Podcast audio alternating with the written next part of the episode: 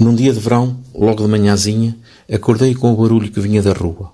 Levantei-me num instante e fui espreitar a janela. Admirado, vi uma ambulância parada no fundo da rua. Desatei a correr rua abaixo, mas quando lá cheguei já a ambulância tinha partido com a sirene ligada. Lá dentro ia Aninhas do Poço. Para compensar o nosso espanto, nós, as crianças, resolvemos regar o jardim de Aninhas muitas vezes, mas não demos nenhuma atenção ao magrinho que, inquieto, percorria todos os cantos da pedrinha de sol. No dia seguinte, não o vimos dentro da casota feita com tabuinhas e chapas velhas. Ninguém se relou com o desaparecimento do bicho.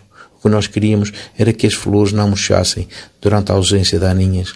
Como estava velhote, até pensámos que tivesse deixado de viver. Mas não, nada disso acontecera. O que se passou com o velho magrinho soubemos-lo muito mais tarde.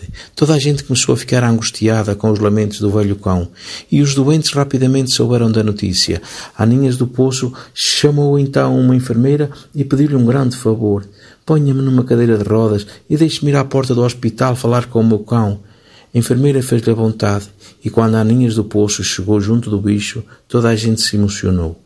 O magrinho pôs as patas dianteiras por cima de uma das rodas da cadeira e, ganindo baixinho, lambeu-lhes a cara, lambeu-lhe as mãos, enxugou-lhe as lágrimas e não parou de abanar a cauda. Agora vais para casa, ouviste? Disse Aninhas.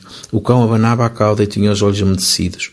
A Aninhas voltou para a cama que ocupava na enfermaria e o magrinho foi-se embora. No dia seguinte, o qual voltou a aparecer logo de manhãzinha e esperou que alguém fosse avisar a Aninhas que tinha uma visita. E todos os dias isto aconteceu. Quando Aninhas de Poço recuperou a saúde e saiu do hospital, o magrinho lá estava a esperá-la, magro como uma agulha. Aninhas meteu-se num táxi e o cão desatou a correr por caminhos e carreiros. Quando Aninhas do Poço e o Magrinho chegaram à Pedrinha do Sol, eu não sabia a quem havia de dar mais abraços.